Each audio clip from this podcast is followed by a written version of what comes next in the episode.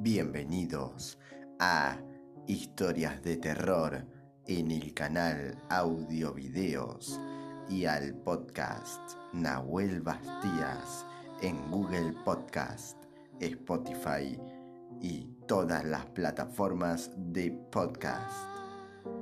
Esta historia de terror fue extraída de un canal de YouTube. Subí el volumen y apaga las luces, porque esto también podría pasarte a vos.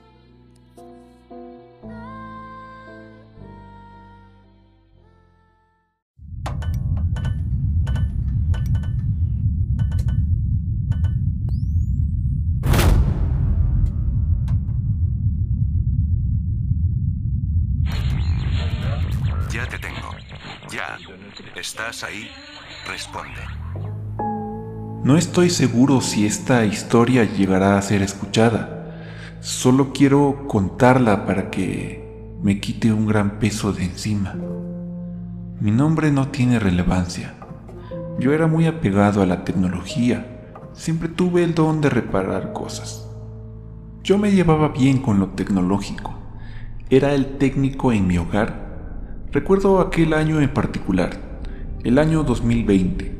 Se anunció el primer androide del mundo, un robot capaz de imitar la conducta humana. Claro, aquel prototipo no era demasiado inteligente como los que hay hoy en día. Pasaron ocho años desde aquel entonces.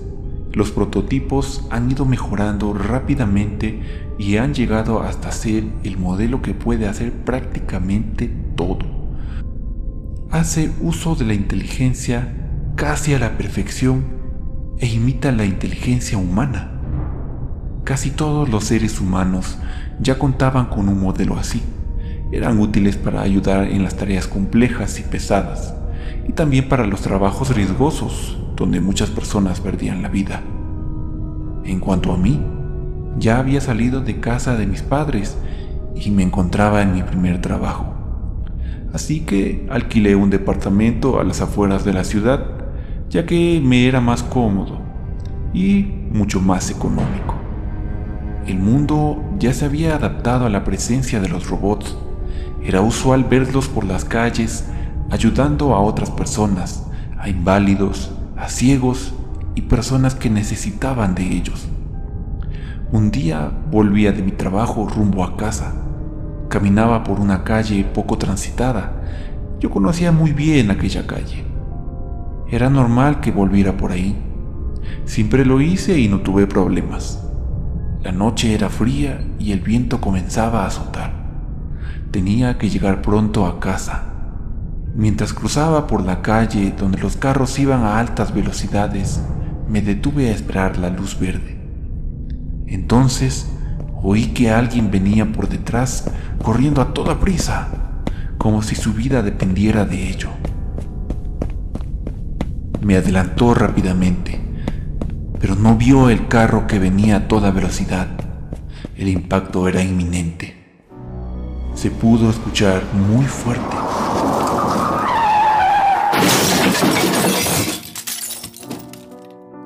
Solo yo presencié dicho accidente.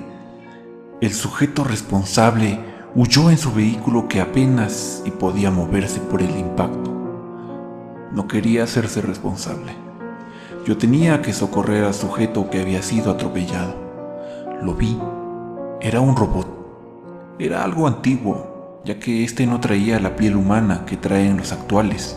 No tenía el rostro robótico. Era enteramente un robot tal y como su nombre lo indica. Estaba con la pierna destruida y parece que su memoria al impactar dentro de su cráneo se había fundido con su ranura. Estaba estropeado. Pobre amiguito, dije, sintiendo compasión por este robot. Lo levanté y lo cargué hasta mi departamento. No podía dejarlo ahí. Además, si lograba repararlo, tendría mi propio robot. Yo vivo solo y sería de gran ayuda. Lo dejé en la entrada y me fui a dormir.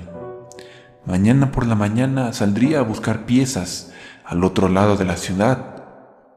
Allí se encuentra el mercado de robots.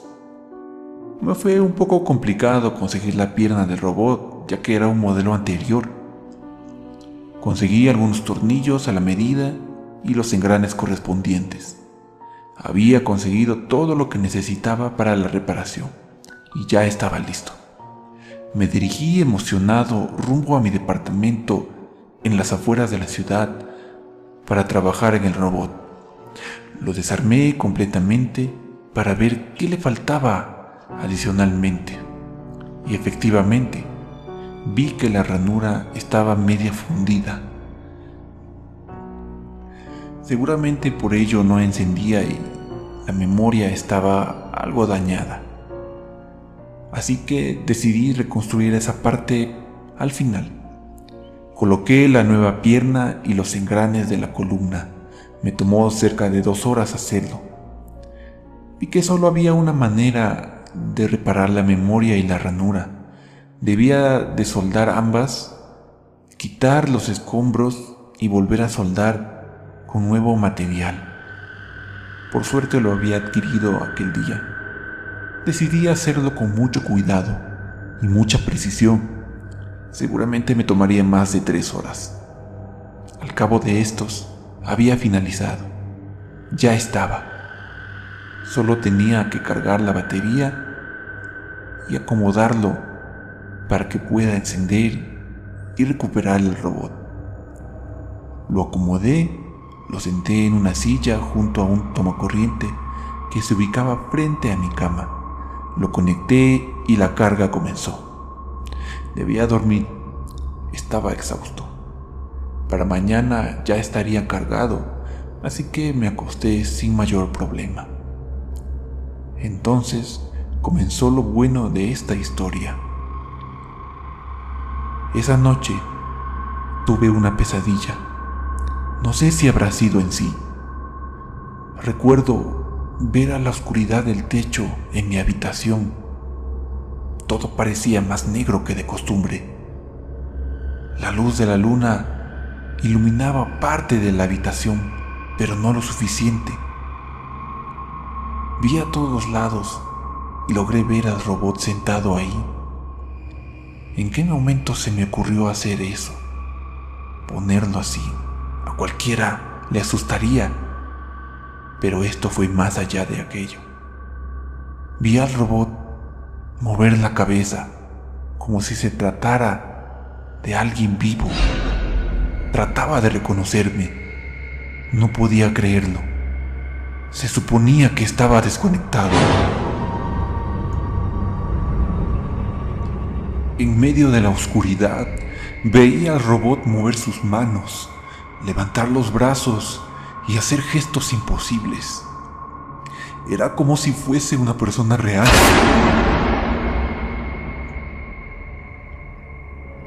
Luego de ello, todo se oscureció. A la mañana siguiente desperté, creyendo que se había encendido solo, pero no, solo era parte de mis pesadillas. El robot seguía tal y como lo dejé en la misma posición, sentado en esa silla. Ah, me calmé. Estaba desconcertado. No sabía qué pensar. Decidí desconectar la alimentación de energía del robot y encenderlo por primera vez. El robot se encendió. Vi como los ojos se le encendieron propio de su sistema. Así que usó el protocolo de presentación. Hola estimado usuario. Gracias por adquirirme y permitirme formar parte de tu familia. Por favor indicar las tareas a seguir que se me encomendarán. Estoy a su servicio. Mi nombre es Jorge, provengo de la interfaz de un sintetizador de voz antiguo. Muy bien, robot. Qué bueno, qué bueno que estés de vuelta. Jorge es un buen nombre. ¿Estás programado para limpieza? Necesito que realices dicho protocolo. A la orden, señor, estoy a su servicio. ¿Desea algo más? No, por ahora está bien. Dormiré un poco más, ya que hoy es domingo. Es bueno tener ayuda. ¿No recuerdas nada del accidente? No, señor. No sé a qué se refiere. ¿Cuál es su nombre, señor? Deseo dirigirme a usted por su nombre. ¿Qué fue lo que me preguntaste? Nunca supe de ningún modelo que llame a su dueño por su nombre. Dije algo sorprendido. Es mi protocolo, señor, para poder guardar el mayor respeto posible para mi propietario. No se preocupe, si desea no me lo diga, señor. Mi nombre es Ángel. Espero que puedas realizar la tarea que te encomendé, Jorge. Muy bien, señor, estoy en ello. Jorge se puso de inmediato a realizar las tareas de limpieza mientras yo dormía. A veces sentía que se comportaba de forma extraña. Me parecía un tanto peculiar que sea de aquella manera. A veces sentía que dejaba de hacer sus cosas para pararse en la puerta y vigilarme. O tan solo era mi imaginación. Pasaron varios días. El robot cumplía siempre. Estaba satisfecho con el trabajo que realizaba. Poco a poco se ganaba mi amistad. Nunca creí ser un amigo de una máquina así. Todo marchaba un poco mejor eh, de lo que esperaba. No era malo para tener mi primer robot. Ese día volvía del trabajo temprano.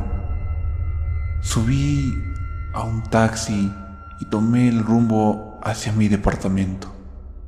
Oí durante el camino de vuelta que varios asesinatos habían ocurrido en las afueras de la ciudad. Un sujeto armado de un cuchillo andaba rondando y asesinando a varias personas en secuencia. Todas tenían la misma característica física. Por alguna razón, parece que se trataba de algún asesino en serie. No me importó mucho. Tenía la curiosidad de saber qué habría hecho Jorge todo el día estando solo en casa. Llegué a mi departamento y al ingresar vi algo extraño. Estaba todo en silencio.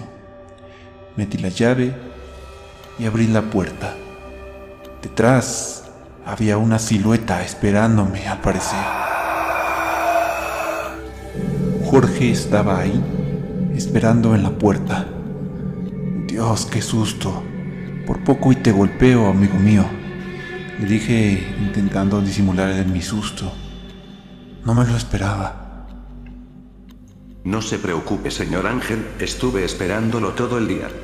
Ya terminé con las labores de su hogar. Quisiera recargarme, por favor. Mi batería está al 12%. Muy bien, amiguito. Siéntate en esa silla. ¿Lo ves? Allí puedes recargarte. Te indico para que tú lo puedas hacer mañana. No quiero que te quedes sin energía. Además, puedes ir a hacer las compras el día de mañana que ya no tenemos comida en el refrigerador. Hoy, por suerte, todo fue de maravilla en el trabajo. Le agradezco que me cuente sobre sus cosas, señor Ángel. Me hace feliz ser su sirviente. Oye, no digas eso. Tú no eres ningún sirviente para mí. Es tu trabajo nada más y te lo agradezco. Eres muy peculiar. Me sorprendió que me dijera que lo hago feliz con estas cosas. Un robot no puede sentir. Te agradezco por escucharme, le dije emocionado. A veces pienso que eres más que un robot. Y la verdad eres una buena compañía. Te considero un amigo más. Gracias. Le agradezco de igual manera. Pero si soy lo que soy, míreme, soy un robot. Solo que usted hizo un buen trabajo conmigo. ¿No lo ves? Oye, me sorprende que un robot tutee a su dueño. Qué raro. Bueno, puedes recargarte hasta mañana. Iré a descansar. Ha sido un gusto poder platicar contigo. Señor, ¿no desea que le relate las noticias del día? Tengo una conexión a Internet, puedo dársela para que pueda mantenerse informado. Me parece muy buena idea. Así puedo enterarme de las noticias del día de hoy. Adelante. Jueves 20 de abril del 2025, tres personas son encontradas quemadas a las afueras de la ciudad. Un incidente relacionado con pandillas y grupos de drogadictos tiene que ver en este caso. No se obtienen pistas, se cree que una persona es responsable de las tres, pero las pistas son casi nulas. En otras noticias, un asesino en serie espera a las mujeres que salen de los bares a altas horas de la noche. Se cree que este sujeto es el responsable de las últimas cinco mutilaciones en estos días. El móvil del sospechoso es que ataca solo a mujeres de 25 años, les saca el corazón y los pulmones. No se tienen sospechosos. Oye, ¿podrías dejar eso? Eh, necesito las noticias de deportes. Entendido. En las noticias deportivas, aparece un nuevo testigo que afirma que el desastre en Qatar 2022 fue provocado por una empresa petrolera, los más de 40.000 muertos podrían tener al fin un descanso en paz. 23 clubes de fútbol se desintegran por falta de fondos. Cuatro personas fallecen al salir de un estadio en Perú, un rayo los fulmina. En otras noticias, más de cinco muertos deja él. Oye, cálmate, ¿sí? Parece que lo haces a propósito. Pareciera que solo me muestras las noticias de muerte y desastres. Tan solo platiquemos. Eso es todo lo que necesito. ¿De acuerdo? Señor, parece que usted anda muy preocupado. ¿Qué le preocupa actualmente? Me preocupa que tus dueños te anden buscando y que tal vez tu celda de memoria esté algo dañada todavía. No lo podía creer. Pude sentir la mirada de aquel robot. Me miraba fijamente. Era como si analizase cada movimiento que hiciera, como si aprendiera, como si observara, como si analizara. Y lo peor de todo, como si notaba algo malo que rodeaba aquella mirada. Yo que usted no me preocuparía. Si soy bueno en lo que hago, no debería preocuparse. Solo hago mi labor así que relájate. Dios mío, ¿de dónde sacas eso? Esa capacidad de hablar así. Ningún otro robot habla como tú. Eres el primero que escucho hablar así. Es mi programación, señor. Bueno, será mejor que descanse. Puedes ponerte en suspensión y conéctate a la energía eléctrica. Jorge se sentó en aquella silla e hizo lo que le pedí. Esa noche tuve un mal presentimiento. Oía voces entre mis sueños, gritos de desesperación, lamentos, y una de ellas se destacaba en particular. La conocía bien, conocía aquella voz. Era la de Jorge. Estaba seguro. Era la de Jorge. 25 veces he de morir 25 veces. Tú me has rescatado, así que tú serás el último. Tengo una misión, son 25 veces. Luego podré marcharme y tú vendrás conmigo. Entonces desperté. Ya es hora, señor. Tiene que ir a trabajar, señor. Ya son las siete y media de la mañana. Creí que nunca despertaría. Casi se me sale el alma al verte parado aquí. Creí que harías otra cosa. Es cierto, debo ir al trabajo. Me alisté lo más rápido que pude y salí a toda velocidad. Como era un trabajo primerizo, no me dirían nada si llegaba algo tarde, así que tomé el desayuno y salí a toda velocidad. Que tenga un buen día, señor. Creí oír una risa. Debo estar volviéndome loco. Los robots no pueden reírse. Aquel día trabajé arduamente en la empresa donde laboraba y pensaba mucho en ese robot. Desde que llegó a mi vida me ha dado mucha intranquilidad, pero también mucha alegría. Finalmente tenía compañía, pero estaba volviéndome loco.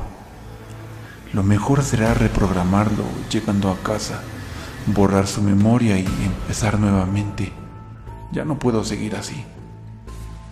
El día transcurrió con normalidad. Llegué a casa normalmente a la hora que llego, pero las luces estaban apagadas. Qué raro. Algo estaba sucediendo dentro. ¿O esa fue la percepción? ¿O tuve miedo de sentir algo que no esperaba ver? Todo estaba oscuro. Jorge, Jorge, ¿estás ahí? ¿Qué pasó con las luces? ¿Hola? No obtuve respuesta.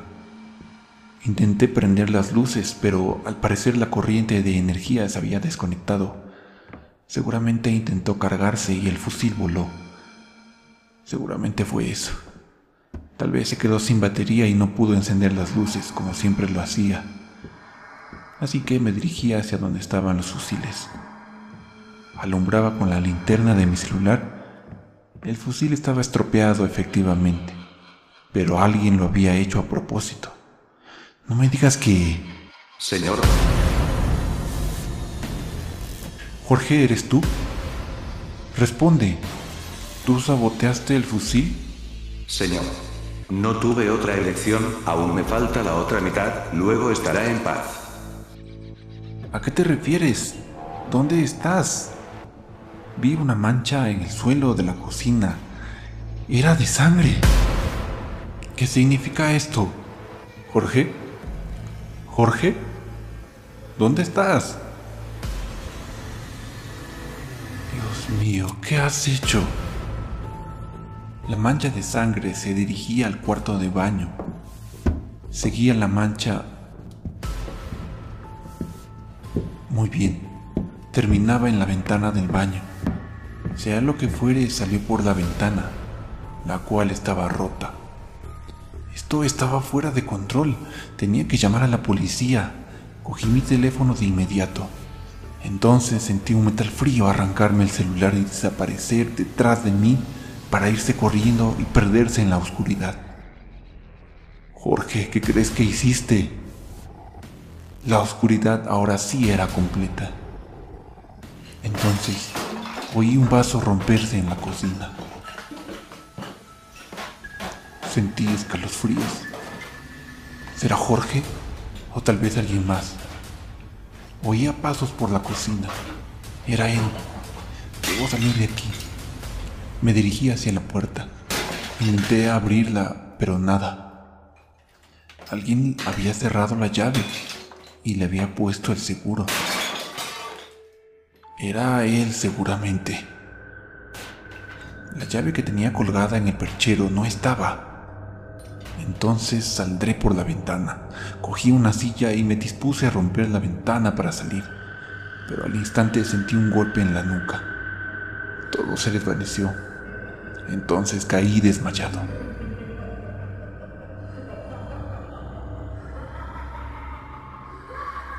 Ellos ya vienen a por mí.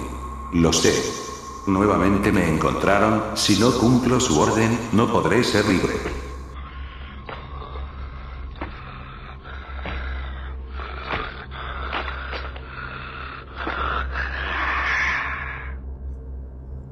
Abrí los ojos lentamente. Aún era de noche. Tenía hambre y mucha sed. ¿Cuánto tiempo estuve inconsciente? Puse mi mano en el suelo para apoyarme. De inmediato sentí algo viscoso. ¿Qué diablos es esto? susurré. Era abundante al parecer. Pues sí, como se lo imagina. Era sangre, pero era demasiada para ser mía. Sentí al ponerme de pie que el suelo temblaba, que no podía caminar bien. Llegué como pude a la cocina una pila enorme de costales me impedía el paso. ¿De dónde salieron estas cosas? Maldita sea, dije queriendo mover uno, pero de inmediato sentí la forma de un brazo. Un brazo dentro de aquel costal. ¿Qué diablos está sucediendo aquí? Todos estos costales tenían cuerpos. Eran más de 20. ¿Qué demonios? 18, 19, 20, 21, 22, 23, 24 y falta uno, con eso mi tributo estará hecho y podré recuperar mi ser. Estaba detrás de mí. Salí corriendo antes de ser lastimado. Se oía furioso, se oía molesto y triste a la vez. Esa cosa no era un robot, era alguna especie de demonio o algo por el estilo. Corrí por toda la casa tropezándome con todo, y aquel robot me perseguía. Quise gritar, pero vi que las ventanas habían sido perfectamente tapadas para evitar que nadie gritara. Lo noté ya que fue mi primera opción de escape. 25, solo falta usted, señor. No podrá salir de aquí, su alma ahora les pertenece, usted completará mi liberación. Solo quédese quieto. Logré esconderme en el cuarto de baño por suerte antes de que me lograse alcanzar. Entonces comenzó a empujar la puerta. Tenía mucha fuerza. Rompió la puerta fácilmente y se lanzó a mí. En un acto de reflejo me hice a un lado y con la fuerza logró atravesar la pared de concreto y al otro lado estaba el departamento de mi vecino, el alcohólico. Este estaba desmayado por la sobredosis de alcohol así que no sintió cuando un bloque de cemento lo destruyó por completo. Por mala fortuna, murió al instante.